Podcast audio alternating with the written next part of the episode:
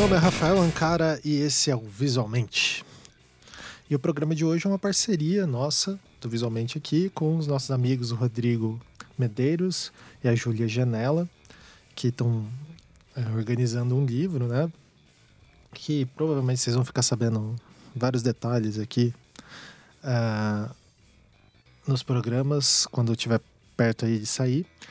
E junto com eles a gente entrevistou o Gabriel Janordoli. Ele é um designer que trabalha atualmente no New York Times, mas tem uma vasta carreira no mercado editorial brasileiro, é, sempre ligado com essa interface, né? DataVis, infografia. Então é muito legal ouvir a experiência dele. Na época, essa gravação já tem um tempinho, tá, gente? Enfim, né? O, o visualmente está aí com esse, é, digamos, dessa periodicidade. Não vou me estender sobre isso, já falei em vários programas, né? Mas mas o que é legal é o registro, né? E na época o Gabriel ele tinha recém ganho uma premiação super importante para quem é da área e tal, né? Então a gente comenta um pouco, pede para ele falar um pouco dessa experiência também. E indo para meio que recados e, e tudo conectado também, né? É, falando ali do CID, o Congresso Internacional de Design da Informação. É, talvez quando esse programa saia, as inscrições já estejam abertas. Ou se não ainda não estiverem, estão para sair essa semana ali do dia 20. Deixa eu ver, dia do dia 20, assim, de junho, sai o primeiro lote de inscrição é, para o, o evento acadêmico Congresso Internacional de Design da Informação. Né? É, a gente tem falado bastante, assim, é porque a SPD organiza, que é a Sociedade Brasileira de Design da Informação, da qual eu, o Elmir e o Ricardo a gente faz parte, ajuda a promover as coisas e tal. E esse CID 2021 ele seria aqui em Curitiba, se fosse fisicamente, mas ele vai ser online, né? E a gente é, eu também participo da organização, comitê científico, a gente resolveu fazer ele de uma maneira um pouco é, maior, assim, no sentido de palestras e também de convidar a, a, a comunidade que não só é, é do âmbito científico para conhecer um pouco o que, que se trabalha, o que, que se pesquisa em design da informação e etc.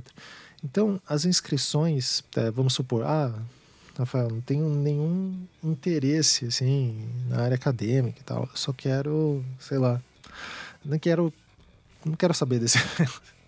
Mas esse evento é interessante porque a gente vai ter é, 10 palestrantes, né?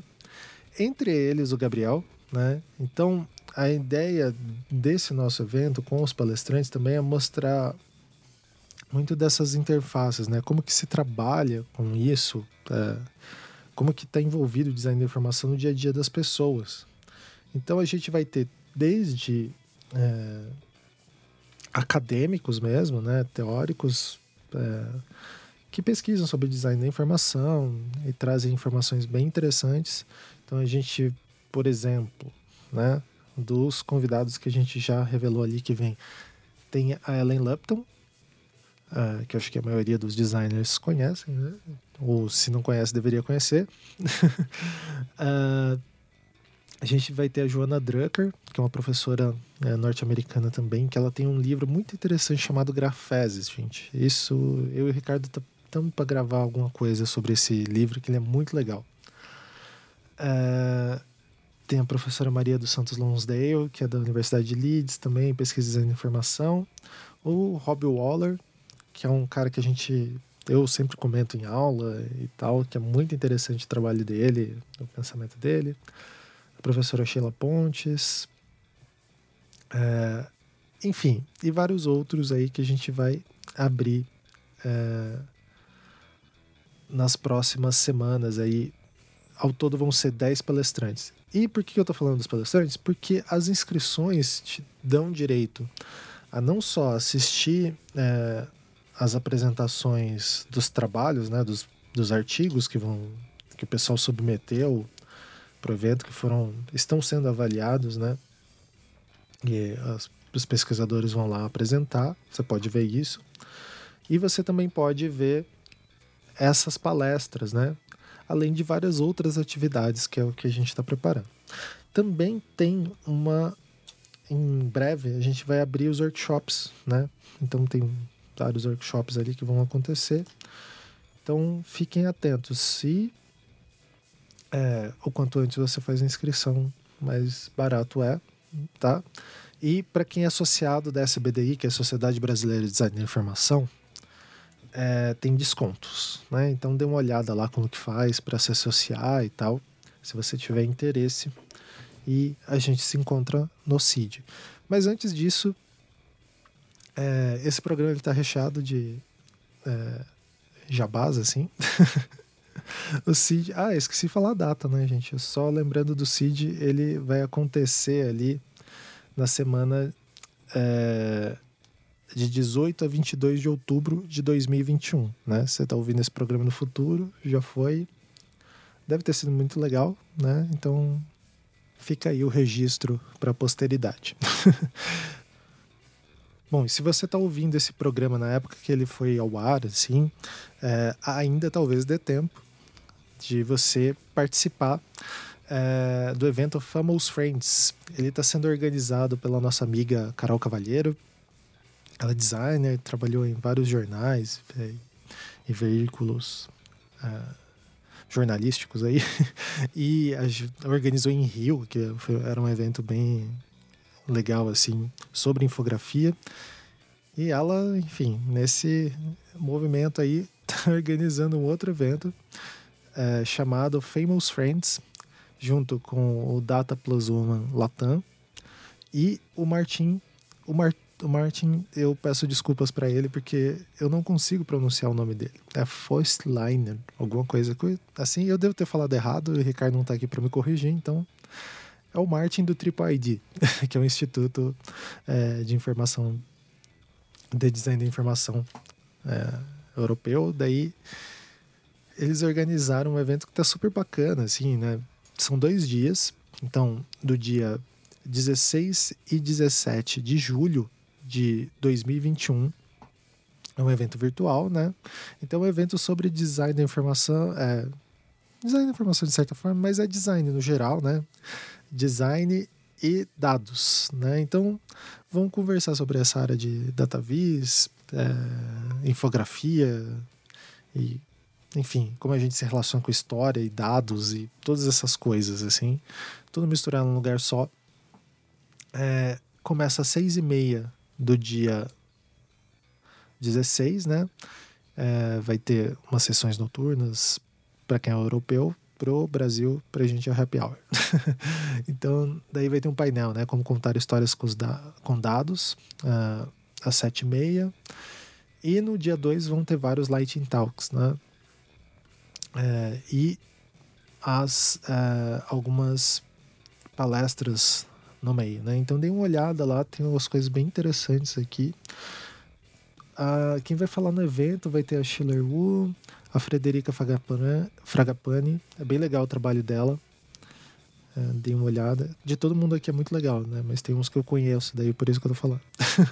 tem o Lucas Gomes, a Manuela Soares, Uh, o Jaime Serra, pô, Mário, o Mário Cano. Então, a Bárbara Castro, a Nisa Mara, Eduardo Asta, Ana Luísa Costa, todas essas pessoas que eu tô falando aqui vão participar do evento. Né? Vão falar do ali, né? Então, gente, evento imperdível, assim. Então, só se inscrever ali, participar. Beleza? Bom, já peço desculpa aí, a introdução de 10 minutos só com a cara falando meus pêsames, né? Então, é, desculpa. Fiquem aí com o programa.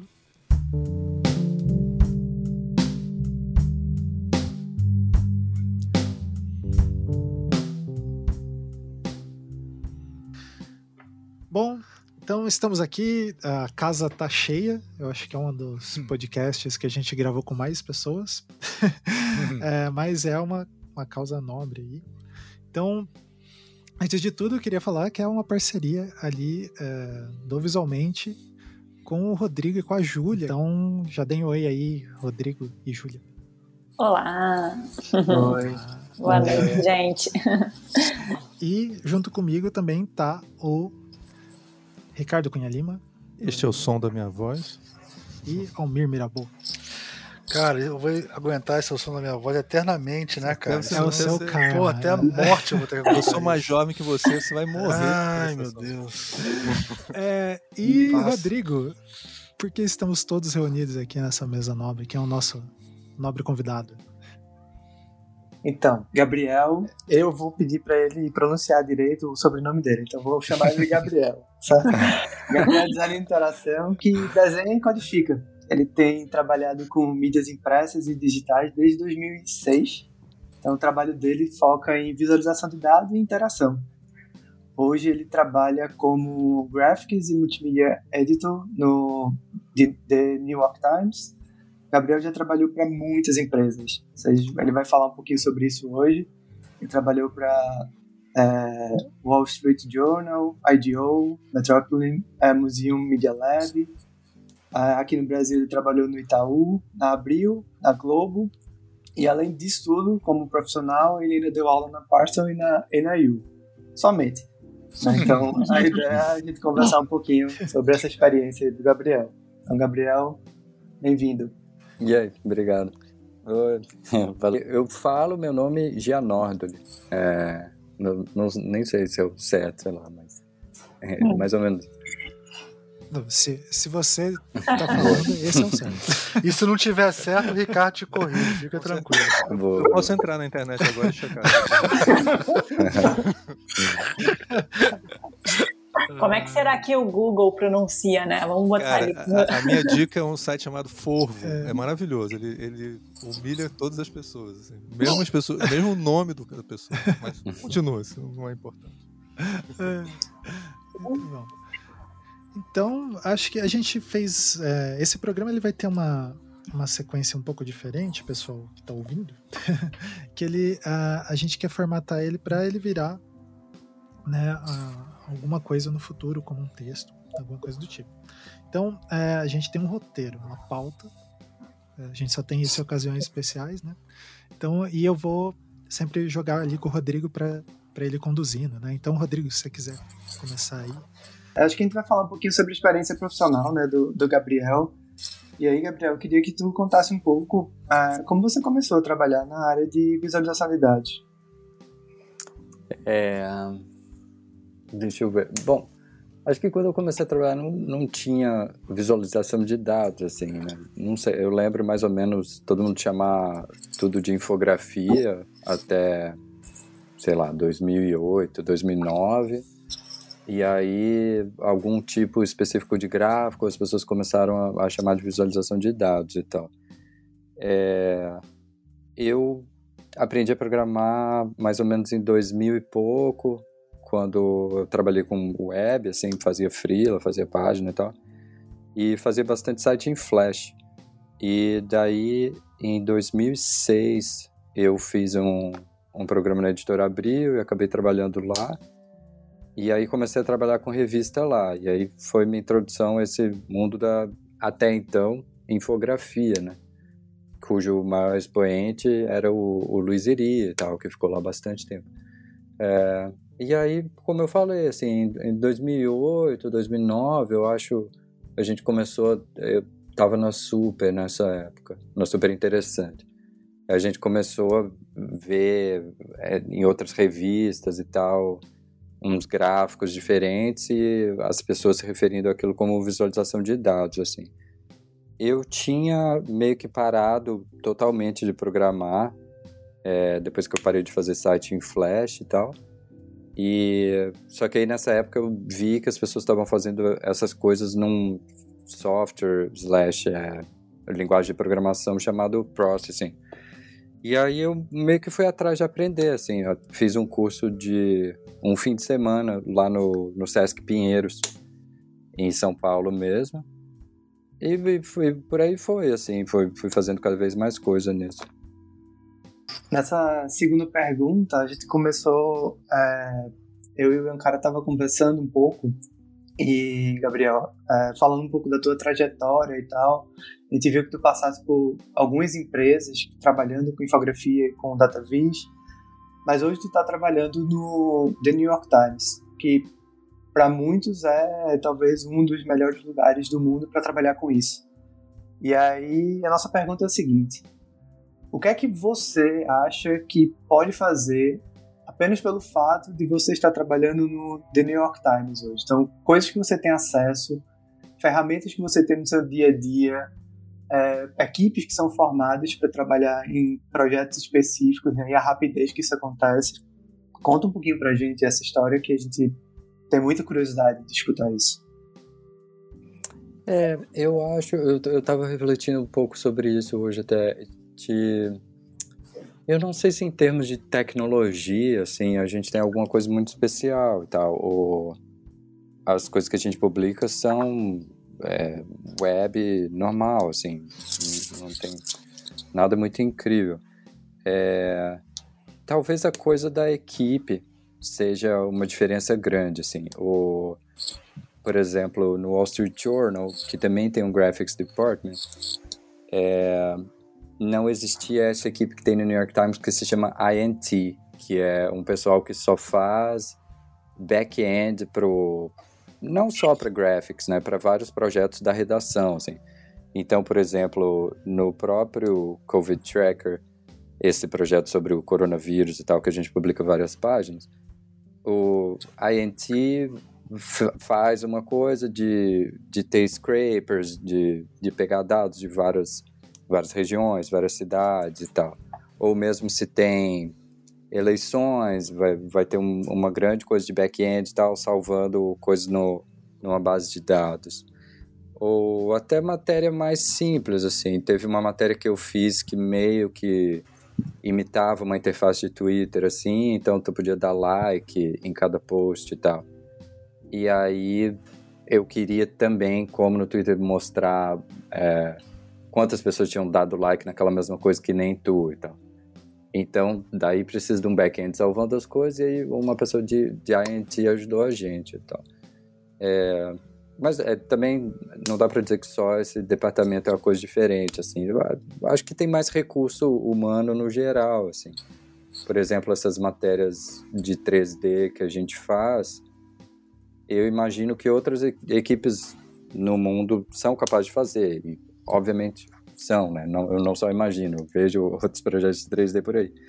Mas talvez uma coisa que seja diferente no Times é por ter mais gente, ser capaz de essas pessoas ficarem dedicadas a um projeto específico por um tempo e não estarem divididas com, com tarefas do dia a dia, ter que publicar um, os outros gráficos menores e tal.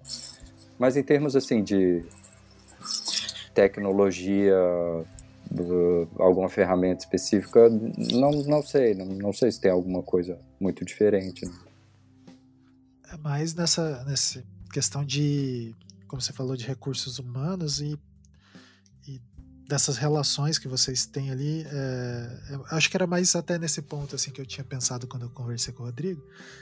É, que sempre gera essa curiosidade, né? Que o pessoal fala, ah, lá tem aquelas. Existe uma, toda uma mitologia né, em torno do que, que, como que é trabalhar lá no New York Times. E, por exemplo, do acesso, sei lá, tem pessoas especializadas em cartografia, profissionais especializados. Se você puder contar um pouco como que são essas equipes? Eu queria assim? até aproveitar uma, viu, cara, para colocar junto que um dos que eu não sei se é mito, mas acho que talvez não seja mito, mas é também aproveitar e falar já do, dos especialistas, né?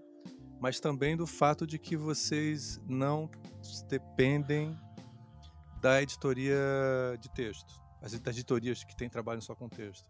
Então vocês podem, vocês criam seu próprio conteúdo e, no, e vocês mesmos decidem esse conteúdo. Se isso também é, é assim que funciona ou se funciona até hoje. Assim. Hum. É, sim,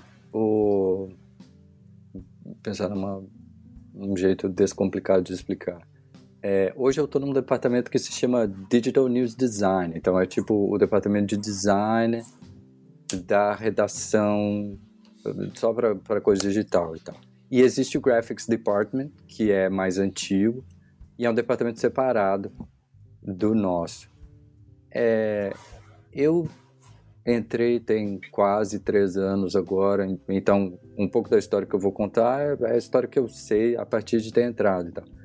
Mas eu acho que uma outra coisa, talvez uma coisa especial que Times tenha, é as pessoas ficarem lá por bastante tempo. Então, isso dos departamentos visuais, não só graphics, né, mas o, a própria existência desse departamento de design que, que eu estou te contando, ou também o departamento de foto, o departamento de vídeo, a coisa desses departamentos visuais ganharem força, tem um pouco a ver com as pessoas que estão lá há muito tempo terem ido construindo isso, construído isso. É, mais especificamente, uma pessoa chamada Steve Duanes, né, que Agora, eu não sei nem explicar o cargo dele e tal, mas ele já foi diretor de graphics há um tempo atrás.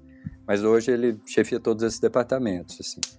E então essas pessoas, ele junto com, sei lá, o Art, Art Tse, que é o, o graphics director agora, são pessoas que foram comprovando o valor de jornalismo visual e, e championing, né, que a gente fala, tipo, divulgando e, e convencendo pessoas acima deles do, do valor disso e, e continuaram lá e continuaram construindo essa coisa e tal. E uma das consequências disso também é isso que você está falando, de do departamento de graphics ter deixado de ser um o que eles chamam um service department, né? Um, um departamento onde a pessoa, a desk, a, a eu esqueci como traduziria desk, né? Mas a sessão, sei lá. É, a, a desk seria que, de... que sessão seria essa de desk que você está falando, assim? Como assim? De me, desk não, me, como mesa. se fosse national, é? As mesas, né? As editorias. Né? As, editorias, editorias, isso, perfeito. As editorias, exatamente. É, pior que minha esposa trabalhou na Folha, ela sabe todos esses jargões de jornal eu fico aqui perdido. Então, é, então uma das consequências disso é isso que você está falando também, do das editorias não chegarem para graphics, tipo assim, ó, oh, tá aqui uma história, faz um gráfico aí para gente para amanhã, né? O, o, graphics foi provando seu valor e, e não só graphics, todos esses departamentos visuais foram surgindo e ganhando autonomia e, e ganhando mais força lá dentro. Então acho que tem um pouco a ver com uma cultura mesmo né, no sentido geral da palavra, de, de ter pessoas que criaram essas relações lá dentro e, e mantém, mantém o, esses valores lá dentro. Não, não, sei se foi geral não, demais. Não, mas, essa, mas era isso mesmo. Né? É, pelo jeito, então, eles mantêm isso e, e isso é super importante, porque a, a, briga política que às vezes acontece em jornal, posso falar por experiência própria, é difícil, né? Uma situação muito complicada, às vezes, com essa, essa batalha que esses outros é, editores, você falou, que trabalharam, é, lutaram, faz uma diferença enorme para o dia a dia, imagino, para você. É, eu acho até interessante tu usar a palavra política, porque eu tinha pensado nisso enquanto tu começou a falar. De tipo, sei lá, na política, né, num governo, a, a cada quatro anos o outro governo vai de repente chegar e desfazer um tanto de coisa que o primeiro é. governo fez então. Perfeito, já. E. E, e aí, no, no Times, felizmente, talvez por, por uma cultura de trabalho boa, essas pessoas estão conseguindo desenvolver um trabalho que tem sequência, né? E, e então não, não tem aquela coisa de a cada ano, ah, reorganiza todas as editorias aqui para a gente tentar descobrir como vai funcionar e aí isso na verdade é para derrubar um chefe, esse tipo de coisa. Não, não, não tem isso, pelo menos até onde eu conheço. Eu vou aproveitar então fazer que essa é a minha pergunta. Tem uma sobre os projetos que você fez no New York Times, tá? É, você tem, a gente vai queria falar sobre dois projetos que você participou lá, o uh, COVID Risk Map e uma outra matéria falando sobre distanciamento social. Você podia dizer para a gente um pouco sobre, sobre mais sobre os bastidores desse projeto? Como foi o processo de criação desse tipo de material para a gente não perder o, timing do assunto? Uhum. É, o, o Covid Risk Map, esse é o mais longo sempre. Pessoal, se segura aí que vai demorar. É. Mas Estamos aqui para ele, ver. ele é uma página entre as mais de 3 mil páginas que a gente publica hoje sob esse guarda-chuva de Covid Tracker, né, rastreamento de, de Covid e tal. É, esse, o Covid Tracker começou como uma página contando quantos casos tinha de Covid em janeiro de 2020. E em março de 2020 foi acrescentada a página de, de Estados Unidos. E era, assim, contagem de total de casos em cada estado. Tá? Uma perspectiva razoavelmente otimista, assim, do, do que ia acontecer. E é um projeto que foi crescendo, porque, obviamente, a história foi mudando e foi crescendo muito. E aí foram acrescentadas páginas de cada estado, foram acrescentadas páginas de países. Hoje eu acho que a gente tem nove países lá. É... E uma mudança razoavelmente recente, em dezembro ou janeiro agora, a gente publicou as 3 mil páginas para cada county que seria cada município dos Estados Unidos. A gente conseguiu ter, ter, dados locais assim para isso. É, e mudou, mudou um, um, tanto de coisa, assim. É um projeto que é quase um app dentro do Times mesmo. A gente ah. Se encontra todo dia, assim, tem Deixa eu, tentar. eu tenho uma cola aqui com os números, mas não vou olhar, mas eu lembro que tem. tem, sei lá, tem umas 70 pessoas trabalhando na aquisição de dados. E aí, mais umas 15 pessoas trabalhando na, no banco de dados, tipo, na, na, programação do negócio. E depois tem mais umas nove, eu incluso, trabalhando na parte de design e desenvolvimento da página em si, que as pessoas veem. E a página, quando eu digo a página, na verdade são essas mais de 3 mil páginas, né? A página do Brasil, a página do, do, da cidade de Nova York, todas essas coisas. E muita coisa mudou nesse projeto ao longo desses meses todos, assim, porque a história foi mudando, né? Ao invés de contar só quantos casos totais, a gente foi acrescentando os números per capita, depois foi acrescentando, ah, não, as pessoas querem saber quanto está hoje, tem um imediatismo. E aí isso também deixou de ser história, foi acrescentando médias e tal, as pessoas querem entender, ah, não, hoje não importa tanto, quer entender se está subindo ou descendo. É, também foi ajustada a escala de cor dos mapas, porque a gente achou que os números diários iam chegar até 100 mil e passou disso. Então, muita coisa mudou nesse negócio. O, essa página a que você está se referindo, do, dos risk levels, ela foi meio que o cartão de visita para essa mudança que foi a introdução das county pages, é, que foi quando a gente teve as, os dados para os municípios. E além disso, o, uma coisa importante que aconteceu quando a gente lançou isso aí foi que a gente desenvolveu os níveis de risco. É, tinha um, um, editor em, em National, o, editor de Estados Unidos, né? Que o que começou a discutir isso no fim do ano passado, de que as pessoas queriam mais do que só os números, elas queriam entender se era arriscado ou não elas saírem de casa, se elas podiam ir na academia ou não, se elas podiam ir no parque ou não e tal. As pessoas queriam mais uma coisa que, que tivesse mais a ver com a vida delas e tal. Então o Times entrou em contato com uns pesquisadores e junto com eles desenvolveu esses níveis de risco. Eu acho que são cinco, é, baseados em, em vários fatores, que não são só o número de casos diários e os níveis de risco foram usados pela primeira vez nesse mapa dos Estados Unidos, que tem nessa página que tu citou, e nos, nas páginas do, das cidades, as páginas dos municípios. Então. então, as páginas dos municípios têm uma escala de cor diferente também, porque elas usam essa escala do, dos níveis de risco. E, bom, eu posso falar desse projeto assim, por horas e horas, porque é um projeto gigantesco e, e todo dia a gente fala dele lá. Mas fica com vocês. se Fica à vontade saber de mais falar alguma. bastante Não, sobre pode, pode falar mais. Pode falar, né? a gente, a gente quer saber tudo. É, e tem outra coisa desse projeto tem tem um especialista, né? Tem o, o Charlie Smart que é a pessoa que só faz mapas.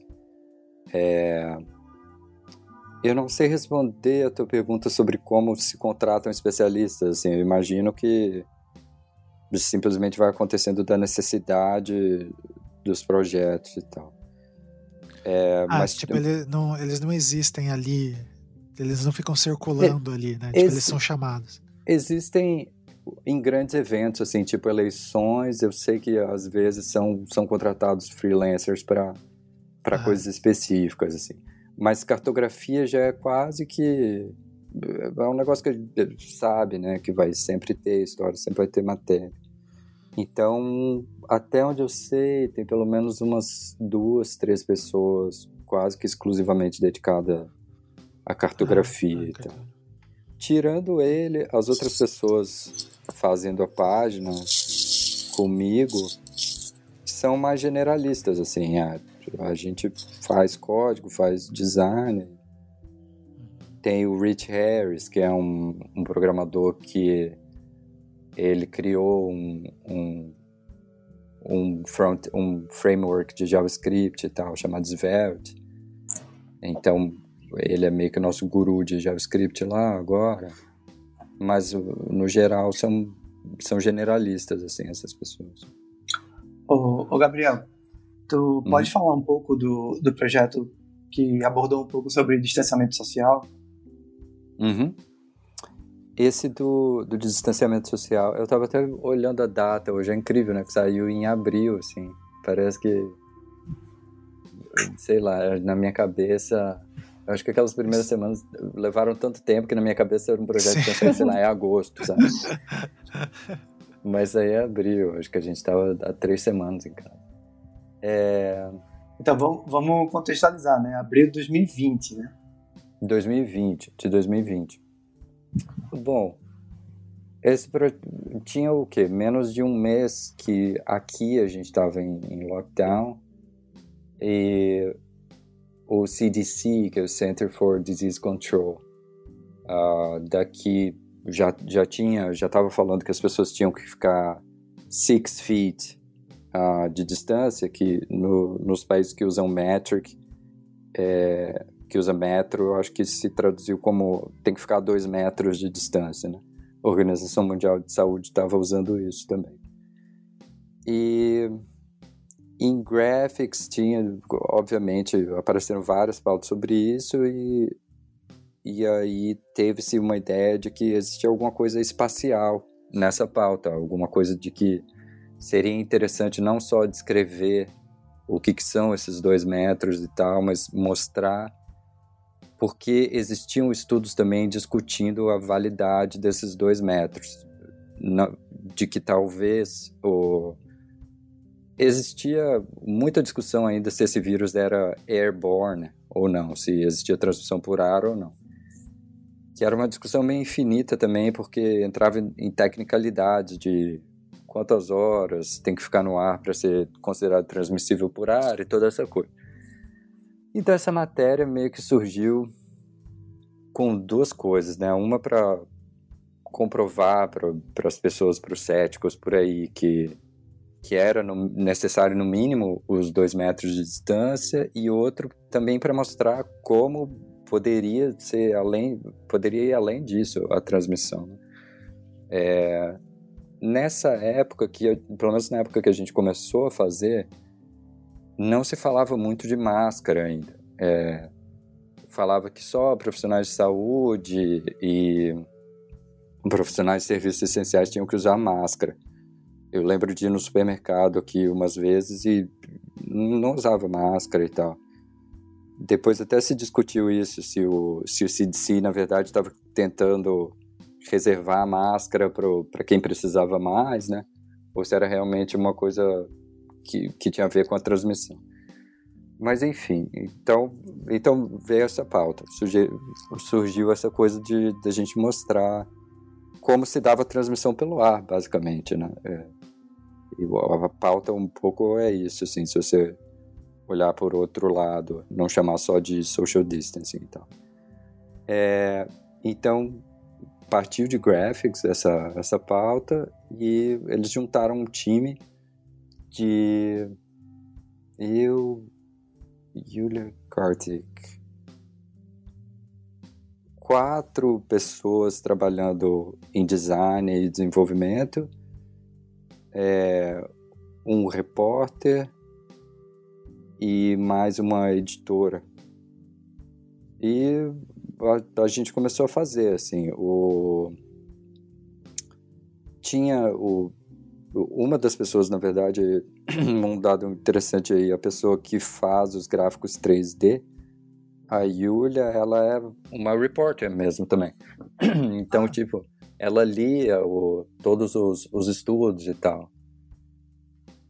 É, ela analisava os estudos também com outro repórter e para tentar entender como representar aquilo de uma maneira que não só era gráfica e 3D, mas que era fazia jus e era verdadeira em relação aos estudos. Né?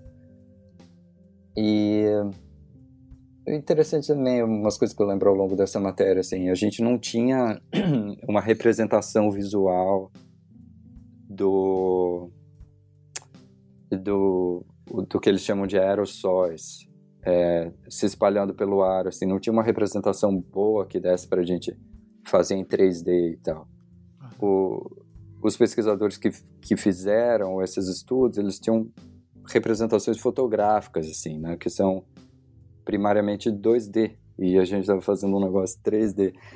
Então, eu lembro da Yulia fazer várias fumacinhas, assim, no, no Photoshop e tal, e a gente nunca ficava satisfeito com aquilo, porque não, não, não condizia muito com, com o que a gente queria mostrar e, e também a gente queria ir, ir, além do, do que as pessoas estavam vendo em outros lugares. E aí, não lembro se a Yulia ou outro repórter conseguiu entrar em contato com esses pesquisadores no Japão que tinham é, rastreado mesmo as partículas no ar, assim, enquanto uma pessoa tossia. E tinham rastreado os aerossóis e tal com essas câmeras de, de profundidade. Né? E a gente viu, eu acho que a gente viu um vídeo que eles fizeram com uma representação desses dados. E a gente viu ali que, tipo, ah, isso não, não é uma foto, né? Eles realmente tinham, tem os dados em números. E a gente conseguiu entrar em contato com eles e conseguiu esses dados. E no fim foi o que a gente usou para quadro a quadro mostrar as partículas se espalhando pelo ar ali na matéria, se você olha isso. É... E tinha outras coisas, era até mais dado do que a gente precisava, porque eles também conseguiram medir o tamanho de cada partícula. Então, cada, cada um desses pontos 3D vinha com a informação de XYZ e uma informação de diâmetro que no fim foi o que a gente usou para diferenciar entre é, large droplets, né, que fala na matéria, que eram gotículas maiores, e os aerossóis, que era o que a gente estava querendo mostrar que poderiam ir além de dois metros. Então, na matéria, o, o roteiro vai meio que assim, que, bom, o, CDC e a World Health Organization estão certos de, de que você tem que no mínimo ficar a dois metros de distância das pessoas, porque as gotículas mais pesadas, se uma pessoa tosse, elas vão cair no chão diretamente aqui até a dois metros, mas os aerossóis, que são essas partículas menores, vão ficar suspensas no ar, eles podem viajar por até Agora eu não lembro em metros, assim, mas era uma coisa tipo 16 feet, 26 feet, não lembro direito agora, mas ia bem longe, assim. E aí foi, foi uma matéria que deu início a outra discussão, porque muita gente ainda ficava confusa quanto a isso, né? De, ah, mas se eu for para um lugar fechado, eu lembro quando, quando começou o lockdown, assim, que Aí a gente tinha já as reuniões em casa e falava, ah, mas se voltar para o escritório, vou ficar, tem que ficar pelo menos dois metros da pessoa que está sentada do lado. Esse tipo de coisa. Porque era confuso, assim, ninguém entendia que, na verdade, até se você estivesse respirando por cinco minutos lá e você está contaminado, você vai contaminar a pessoa que está do lado, né, num, num ambiente fechado, assim. Então, foi uma matéria importante, assim, teve um tanto de, de gente, um, um tanto de coisa de repercussão essa matéria, assim, um tanto de gente falando que, ah, tá ali, olha, o New York Times fez, é assim que funciona, tem que tomar cuidado, então. E no final da matéria, a gente acabou incluindo a coisa de máscara, que era uma discussão que começou quando a gente estava para publicar, assim. E e a gente precisava sair com, com a matéria de social distancing logo antes também que a discussão mudasse totalmente de assunto, né? Antes que, que virasse tipo. A gente já, todo mundo já sabe sorrir de, de dois metros e a história das máscaras então. Então, no final dessa matéria, tem uma, uma referência à coisa da máscara, de que, bom, se você usar máscara, as chances de de você pegar mesmo nesse ambiente são menores. Sim, não, primeiro um comentário, Gabriel, porque é muito interessante é, ouvir esse seu relato e a gente vai acompanhando os acontecimentos, né? Então, todas essas questões, essas dúvidas que a gente vivenciou, é muito interessante ver isso no seu relato de, da construção da matéria como um todo. Então, é, acho que fica muito rico aqui o seu, a sua descrição desse processo. Aí o que eu queria comentar, a pergunta que eu queria fazer, na verdade, é pegar essa matéria né, do, do distanciamento social e um outro projeto que é aquele projeto da eficácia da máscara, né? Que você também, se eu não me engano, você também estava envolvido, certo? Certo. Então, esses dois projetos, né? Quando a gente vê eles, eu acho que eles revelam alguma, algumas tendências, digamos assim, do jornalismo multimídia atual é, essa parte de verticalidade da tela, né? Essa técnica que vem sido chamada de scrollytelling, em que tem esse, esses, esses efeitos de transição, né? E os infográficos e os textos, as fotografias se mesclam.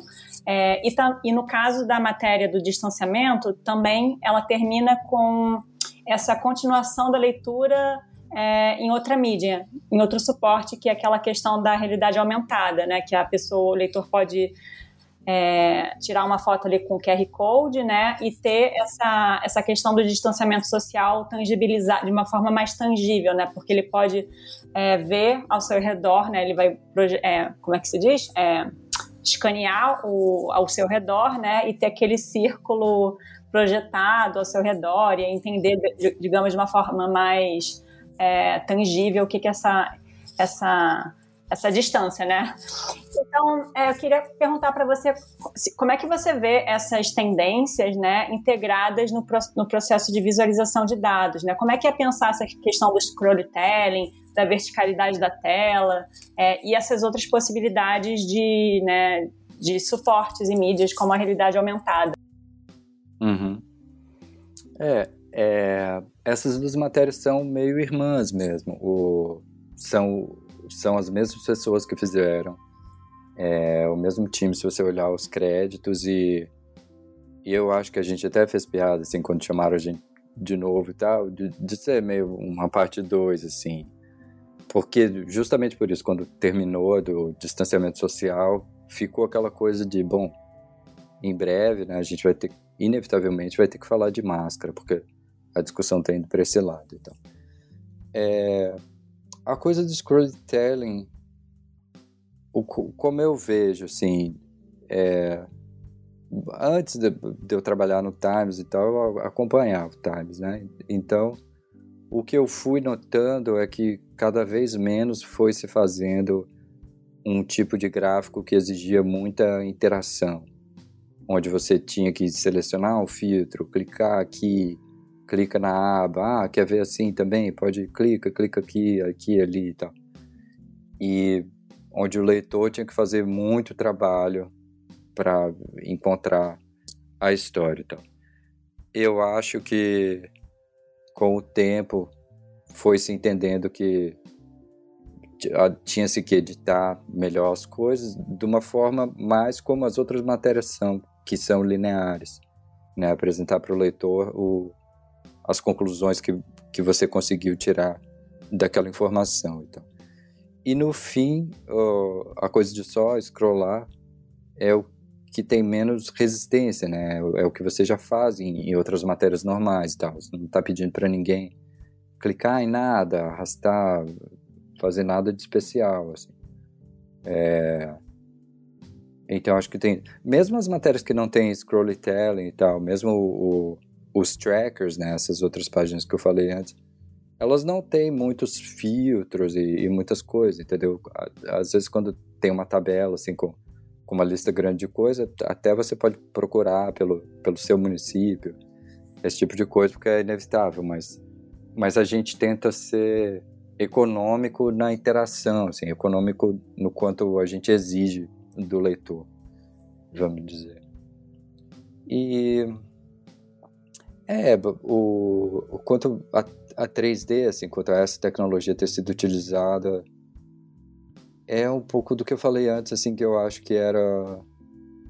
A gente precisava mostrar de um jeito realista mesmo, né? no sentido literal da palavra, como, como era o, a dispersão das partículas e depois na coisa da máscara, como as partículas podem ser é, bloqueadas pela máscara ou não, como algumas partículas ainda passam pela máscara e tal, dependendo. E, e as pessoas viram, né? Viram esse tipo de coisa, leram em outros lugares isso, obviamente, assim. Não é como se o que a gente estivesse fazendo fosse um furo de reportagem, né? É mais o, jeito como a gente estava mostrando aquilo ali, talvez fosse especial no, no sentido de ser realista, assim, de, e, e chegar a mais gente, né? Conseguir chegar a mais pessoas por você estar tá contando de uma forma direta, tipo, ó, oh, vê aqui, você consegue ver a partícula ainda. E daí a coisa de realidade aumentada, talvez seja um, agora sou eu especulando também, é, porque a gente não faz para todas as matérias assim. É, acho que um misto de de dar um passo além nessa, nesse realismo, né? de eu, na, na de distanciamento social, na verdade, eu lembro da gente discutir bastante de o que, que a gente poderia acrescentar que a matéria não tinha e tal, e, e aí o filtro de realidade aumentada veio quase como um, uma utilidade pública, assim, ah, você pode tirar a câmera ali e meio que ver quanto, quão distante você está das pessoas e tal. E eu lembro quando eu saí eu fui gravar um pouco desses vídeos que a gente fez como teste e tal. E eu saí na rua com o círculo vermelho no meu telefone, assim, e, e para mim era meio assustador, de tipo, putz, é inevitável aqui nessa calçada chegar perto das pessoas, sabe? Eu mesmo comecei a ficar um pouco paranoico com a coisa. E na época também não sabia muito, né, se, se tá fora ou tá num ambiente fechado, se tinha muita diferença, tá? Então, nesse caso, tinha coisa específica de ser quase uma utilidade pública, né? O jornalismo, no geral, é uma utilidade pública, mas aquele filtro ali especificamente. E no das máscaras, é como, como mostrar mais perto e deixar explorar e tal. Eu acho que aí são, são tecnologias novas mesmo que a gente está experimentando e, e caso a caso descobrindo para que, que elas servem, né? O, toda essa coisa que eu falei de, de contar uma matéria linear, contar uma história linear e tal, com o scroll só, é meio que oposta à coisa do da realidade aumentada, né? Na, na verdade, pensa em realidade aumentada, o princípio é que você vai poder mexer o telefone para lá e para cá e poder explorar mais coisa por si só. E, então também também tem essa outra coisa aí da gente aprender a usar esse aí. Como que você pega uma ferramenta que é primordialmente exploratória e conta uma história que é mais ou menos linear, como você guia o, o leitor num, num ambiente que, que em si é exploratório, né? Ao contrário de uma página que é mais de consumo mesmo. Então, esses são, são tecnologias que a gente está explorando assim e descobrindo ainda. Você estava uhum. falando, aí você falou essa coisa de ferramenta que é mais utilizada é, na, na, perspectiva exploratória, né? E assim, eu tenho, eu tenho muito contato com o pessoal de Business Intelligence, né? De BI, assim. Hum. E um, um, grande, uma grande força, né? Um grande potencial que a visualização de dados tem para o pessoal de BI é a possibilidade de você é, tem sites, né, através da visualização de dados, né, e, uhum. e, sei lá, tomar decisões estratégicas para as empresas e tal. Eu fiquei pensando dentro do jornal, até conheço alguns cases assim, mas é, no New York Times, se você tem algum case, algum, alguma coisa que você possa falar sobre isso, de algum caso onde uma análise de dados exploratória acabou gerando uma pauta, ou então alguém partiu para uma pergunta para tentar entender alguma coisa, e quando foi olhar os, os dados, teve outro insight. Você tem algum exemplo hum. para falar disso, assim? Você, você se lembra? É, eu acho que acontece o tempo todo, assim. É, nesse, no, no Covid Tracker que a gente estava fazendo, às vezes, quem está desenvolvendo uma página nova vai e coloca uns gráficos meio rough, assim, sem, sem ser final na página, só para, ah, vamos ver como vai ficar isso aqui. Por exemplo, essas páginas dos municípios, elas têm uma visualização que é um, em forma de calendário.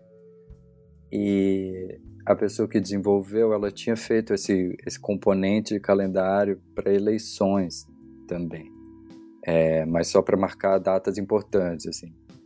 E, e eu lembro que ela discutiu comigo e tal, de, ah, mas se a gente marcasse os casos aqui nesse calendário e tal, será que é repetitivo, o que, que é, não sei o que, e ela meteu a cara e, e fez, assim, como um teste para mostrar pra gente e tal.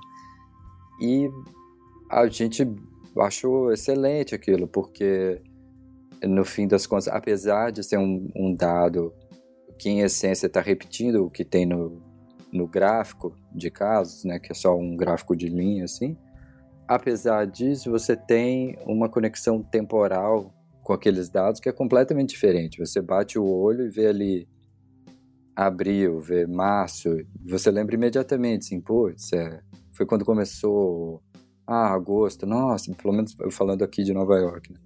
agosto, ah, tava baixo aqui, olha só, e aí outubro, olha que coisa triste e tal.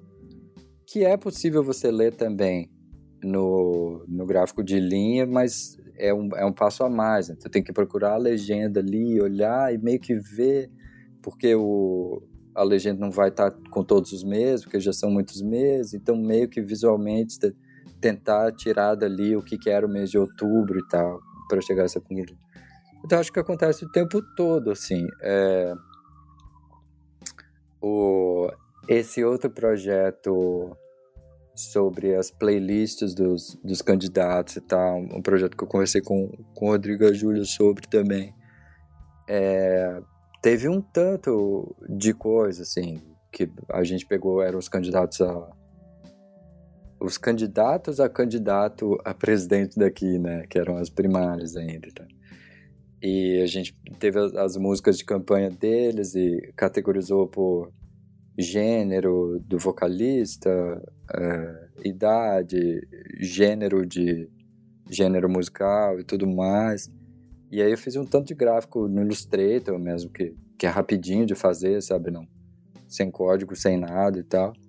E com o editor eu ia sentando ali, olhando, ah, será que isso aqui tem mais? Ah, olha aqui, ó, parece que as músicas que o, que o Trump gosta são tudo da década de 60, esse tipo de coisa. Então. Então, é, são coisas que acontecem o tempo todo mesmo. Como é que é o fluxo de produção de matérias? Eu, eu acredito que isso varie muito, né?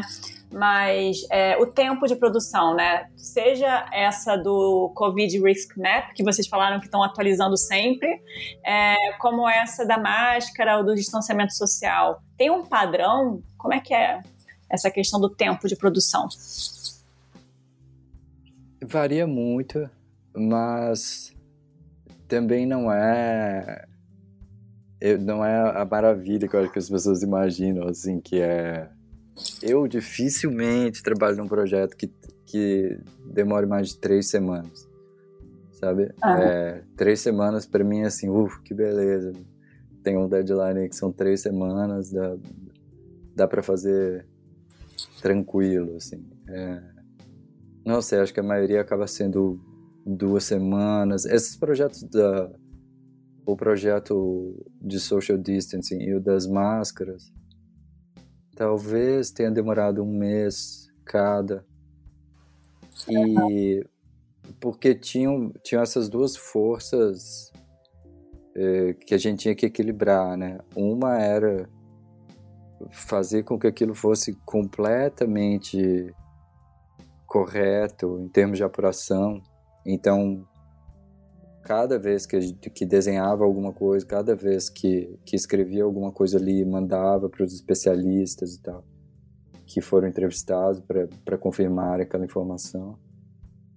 E, e tinha outra força que era: essa matéria precisa sair antes que isso não seja mais história. É, uhum. Então, tá sempre meio que balançando essas duas coisas assim, né? Tem tem um time para coisa sair porque porque é a pauta, é, mas ao mesmo tempo tem que tem que estar tá tudo perfeito assim. Você comentou que o, é, uma coisa interessante que a Júlia estava perguntando para você sobre as mudanças tecnológicas, sobre a interação. Né? Uma coisa que eu e uma cara, nas nossas pesquisas de infografia e dataviz, a gente já tinha observado muito esse problema da, dos, é, de que não está se valorizando tanto a interação, né? que era uma coisa que no começo, na virada do século, é, quando eu comecei, inclusive, a ver seu trabalho na, na super interessante tudo, hum. era, nossa, então não estava esperando a grande virada da uhum, dessa, uhum, a uhum. interação vai chegar, vai mudar tudo. E, na realidade é um, assim, desculpa a expressão, é um pé no saco, né? Às vezes a interação, interação é chato de usar, porque cada, porque é interessante o seguinte, cada vez que você usa um site, você já sabe como funciona a configuração geral dele. Toda interação é uma coisa nova. Toda vez você tem, eu vou ter que aprender a usar esse gráfico, assim. É, queria que você comentasse um pouco sua experiência, não só no New York Times, mas um pouco essa coisa que você tem visto, né, dessa transição e tal. Acho interessante. Uhum, uhum. É, não não está escrito em nenhuma história oficial da infografia nem nada isso, né? Não sei. Mas é, é uma coisa que eu notei, como eu falei, com, como leitor, assim, e um pouco como praticante dessa época que eu fazia coisas com revista, assim, né? Tinha ali em 2008 a 2010, 2013 até, talvez, foi se explorando não só interação, mas formas novas, né, de, de visualização que foram ficando cada vez mais complexas e, e tinha um pouco me, me foge a palavra assim, mas uma empolgação geral com com as possibilidades. É. Né? Então, para dizer, de... pra, pra, como, já que está com você falando, to say the least, uh -huh. né? Quer dizer, porra, é um negócio uh -huh. que as pessoas estavam muito entusiasmadas, assim, e foi uma, é. assim, cadê? Onde é que foi isso? É, era a grande promessa, né, da, é. das direções do jornalismo naquela época eram é. nesse sentido, né? É, e eu não sei, estou falando como como leitor mais do que praticante, talvez, agora. Mas eu acho que foram se descobrindo várias visualizações, né? vários, é, vários gêneros, assim. Eu lembro que eu vi uma entrevista do Ben Fry, que é um dos caras que criou o Process, então. Uhum. Eu era bem fã e tal. Que ele falava, ah, mas é as pessoas ficam falando de visualização é isso ou aquilo, não sei o que. Visualização é uma linguagem, é, é, como se fosse, sei lá, literatura. Não é como se você só tivesse um tipo de literatura, um né? gênero, né? Você né? tem, tem, é, tem, tem subgêneros, tal, é, é um meio só e tal. E eu acho que aconteceu isso, né? Tipo, você está falando de BI, é uma área onde a visualização tem um, um objetivo completamente diferente onde as pessoas realmente estão construindo ferramentas exploratórias para chegar a conclusões. E ainda dentro de BI tem um outro subgênero que é também comunicar esses insights, né? Sim. E, e aí em jornalismo também, eu acho que foi a, a visualização dentro do jornalismo foi indo mais para esse lado de narrativa linear mesmo, de porque tem a ver com todo o resto, né? De aqui está o, o que a gente apurou e, e como a gente vai editar para comunicar isso da forma mais fácil para você e tal. E imagino que que ainda tem outros subgêneros Sim. por aí, né? De, sei lá, videogame, outras coisas. Não, no BI mesmo tem essa coisa do, do, da visualização de dados como uma ferramenta de decisão estratégica mesmo. Quer dizer, você hum. antigamente tinha um cara, bom, mal comparando assim, né? Sei lá. Tinha um cara que decidia qual ia ser uma grade de uma TV. Hoje em dia é um, um grupo de, de análise de dados que vai tomar essa decisão estratégica através dos dados, né? Não é um Quer dizer, é, a visualização de dados tá, ainda tem essa coisa da visualização de dados tá, tá, cada dia que passa mais democrática, né? Eu tava falando isso numa banca hoje, assim, né? Tipo, os pesquisadores, né? Tipo, eu sou pesquisador na área de história e usei visualização de dados no meu trabalho. Né? Então, o, hum. na FGV tem o CPDOC, que eles fazem história oral e eles estão pegando todas as entrevistas e fazendo visualizações de dados, assim, super complexas para analisar, né? Fazer análise de discurso, análise de conteúdo. É uma. É uhum. É quase um, como diria, com um pouco de medo de falar, é um paradigma. Né? Vamos ver se eu serei corrigido né, depois. Né? É. é, virou uma, é. uma grande ferramenta, né? Daí, uh, Gabriel, até confessando aqui, a primeira vez que uh -huh. eu ouvi teu nome, cara, foi sobre o Processing, lá uh -huh. no, nos anos. na década passada. Não vamos datar, datar o programa aqui. E daí eu queria saber, quando, é, assim, você ainda está praticando, tipo, usa ele no dia a dia? Como que funciona?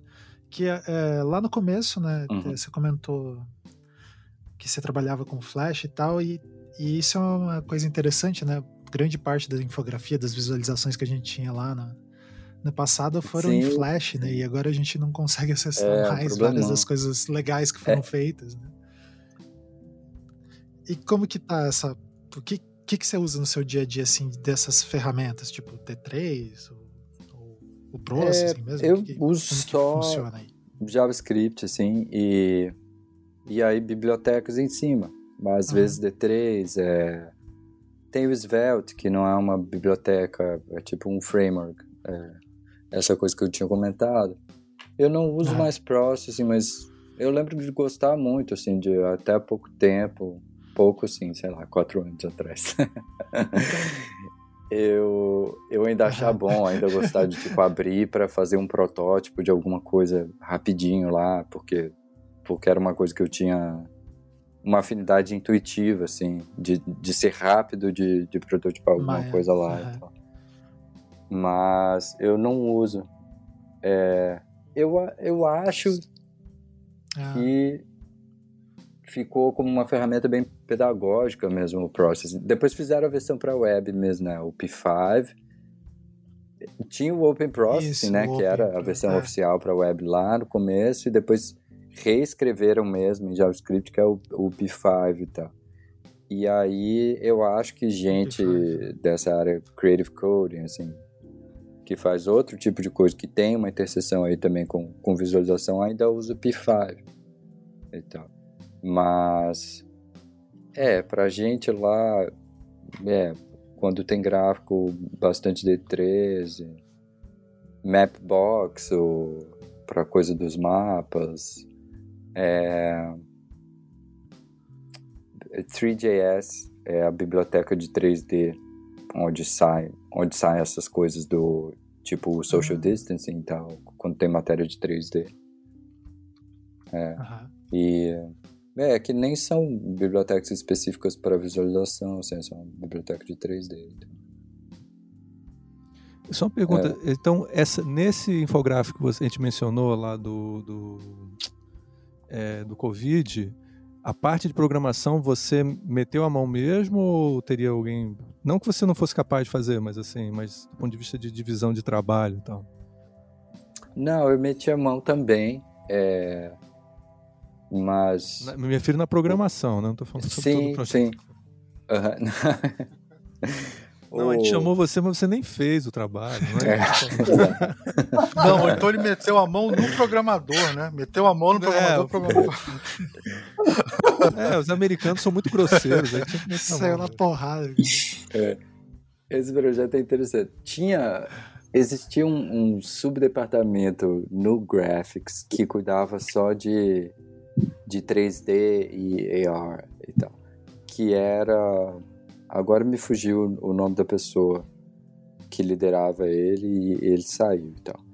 É, e duas pessoas que continuaram nesse departamento, que, que foi, sei lá, absorvido por Graphics de novo, elas trabalharam nesse projeto e elas fazem 3D. Uma das pessoas cuida mais da parte web do 3D e a outra pessoa cuida da parte 3D 3D, faz, faz as coisas em Maya, que é a Yulia que eu citei há pouco. Tá? Então, ela fazia as coisas no, no Maya e tem um pipeline lá para a gente exportar as coisas dela de Maya para a web já. Só que no meio disso tudo aí tem um monte de coisa que a gente tem que acrescentar e fazer. É, a gente pegou um recurso emprestado do, do R&D, que é um outro departamento que não é da redação. É, então tem o OR, que é um programador que é especialista em. O negócio vai ficar super técnico aqui. Vai ficar... Manda, manda, né? Vai ficar bem chatão. Qualquer coisa Manda a pessoa entra no Google. Esse é... é. E o OR é especialista em shaders, que é. Como, como vou explicar? Uma coisa específica de. Uma, uma coisa que ajudou a gente ali, uma coisa que ajudou a gente ali. E então o que que acontecia nesse projeto? Assim, a Yulia exporta o, os modelos 3D e tal. O OR dava um jeito de, vamos dizer, hackear o, o pipeline normal deles é, nessa transição do, do arquivo do 3D para a representação do 3D na página é, hackear para tipo incluir textura, a gente conseguir mudar a cor. É, naquele do das máscaras, por exemplo, tem um rastro das partículas e tal. Isso não é uma coisa que vem do arquivo do Maya. É uma coisa que é feita, é gerado pelo ah, shader, gerado então é, é feito na web ali. E até outras coisas, tipo assim, é, a representação 3D que a gente tinha das fibras da máscara tinha uma geometria muito simples e a gente via as arestas das coisas e tal. E se a Yulia fizer um modelo que tem muito, muitos pontos lá no 3D exportar, o arquivo vai ficar gigantesco. Então, o que a gente faz é, ela exporta uma coisa que é mais simples, que tem menos polígonos, e aí meio que no shaders vai faking um pouco e acrescentando um, umas arredondamentos para coisa, entendeu? Para as pessoas não verem os polígonos e tal. E até o, o modelo das pessoas que vocês veem ali é feito assim. E aí e eu no meio disso tudo assim, na verdade eles me chamaram para fazer só o design disso. É, mas é ótimo trabalhar com esse time, assim, não tem. Na verdade, com todos os times no Times, assim, quando você está numa matéria, não existem credenciais, assim, sabe? Tipo, ninguém vai e fala, e você dos mapas? O que, que você acha desse mapa aqui e tal? Entendeu? É um pouco tipo, pessoal, ah, parece que o mapa tá não tá fazendo direito alguma coisa e tal, alguém tem alguma ideia, e, e todo mundo tem peso igual para sugerir as coisas. É. Então, nesse projeto do 3D, um era ótimo dar opinião sobre tudo ali, sobre a matéria, a narrativa e tal.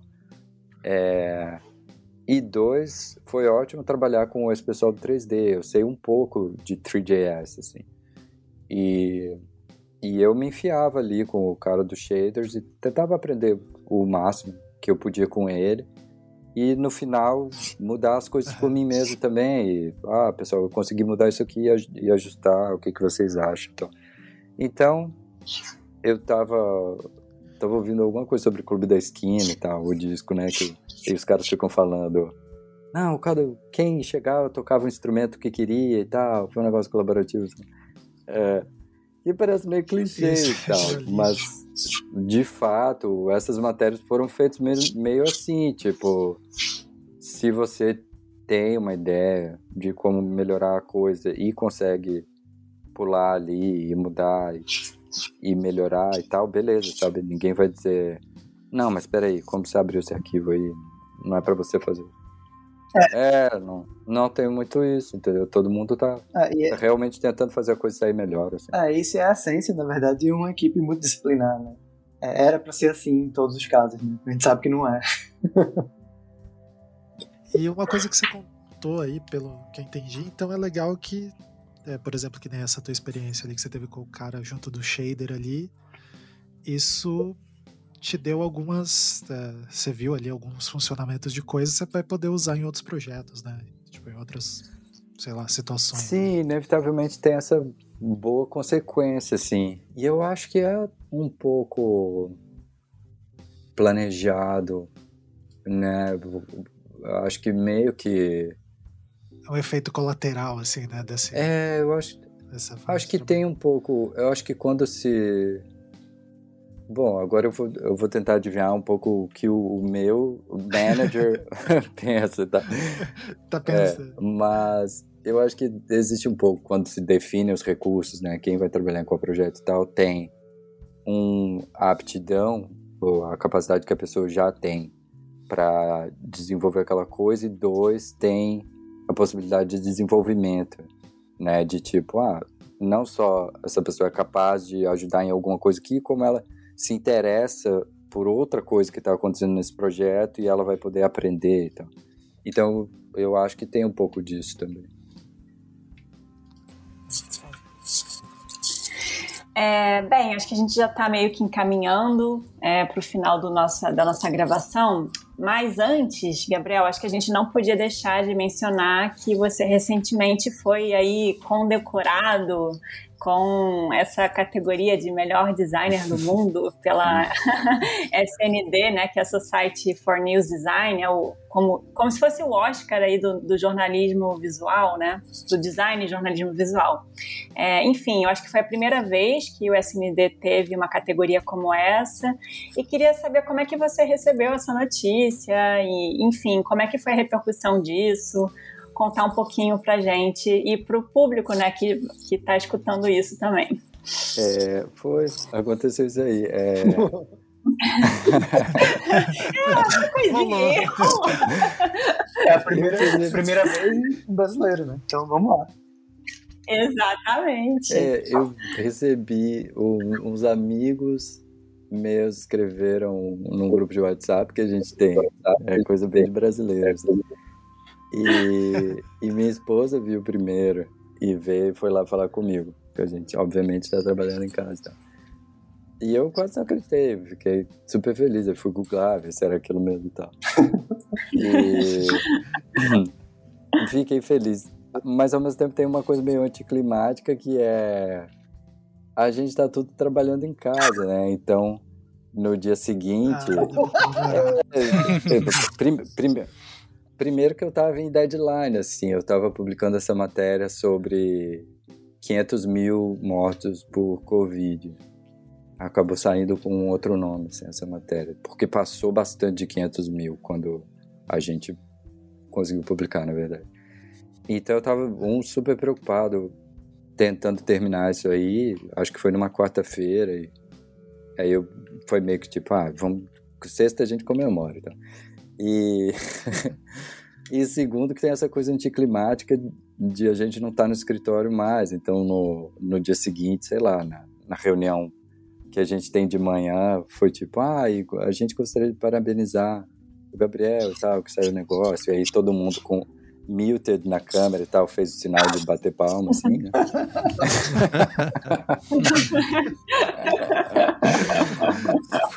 mas, não, mas mandar, o, fizeram a brincadeira, mandaram uma caneca pra mim World's Best Designer e tal.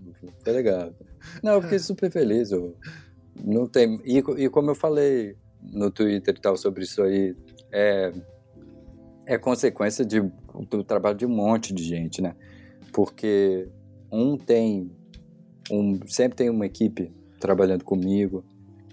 Dois são pessoas que são super detalhistas também e estão querendo que o trabalho saia com uma qualidade ótima e tal. É, eu lembro de ler lá no, na página do SNT e tal, ah, o olho para os detalhes que o Gabriel tem, não sei o que. Eu fiquei pensando, é porque ele não conhece os meus chefes. o olho para os detalhes que eles têm também é incrível.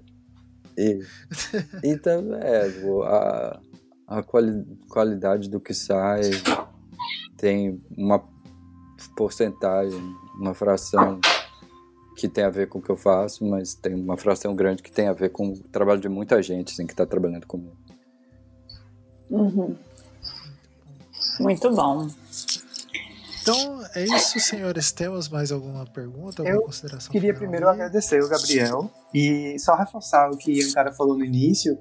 A ideia é que essa entrevista ela saia no livro é, que eu e a Júlia a gente está organizando. A gente vai faz, a gente está fazendo um livro sobre visualização de dados no Brasil, né? Na perspectiva do design é, pensando tanto em casos, é, como o cara falou, do ensino, da visualização de dados, como também da prática profissional. Então vão ter muitos textos, muitos dos que estão aqui com a gente hoje gravando, é, e muitos outros aí que são referências no Brasil. Então a gente espera até o final do ano estar tá com isso na mão.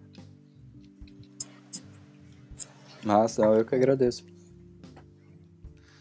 Obrigado, Gabriel. Obrigado a todo mundo, principalmente a Júlia e o Rodrigo, pela iniciativa aí. Parabéns pela iniciativa do livro. Uhum. E obrigado por ter chamado a gente para essa. E é uma honra ter o Gabriel aqui e a gente poder conversar sobre esses temas.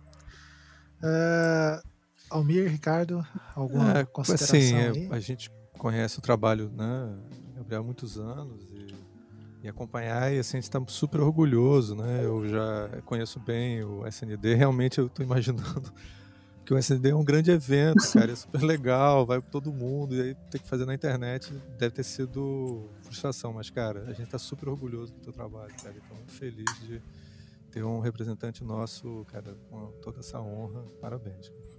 Legal, obrigado. É, se for para ficar frustrado, que seja frustrado assim, né? Ganhando ah, a claro. Exato.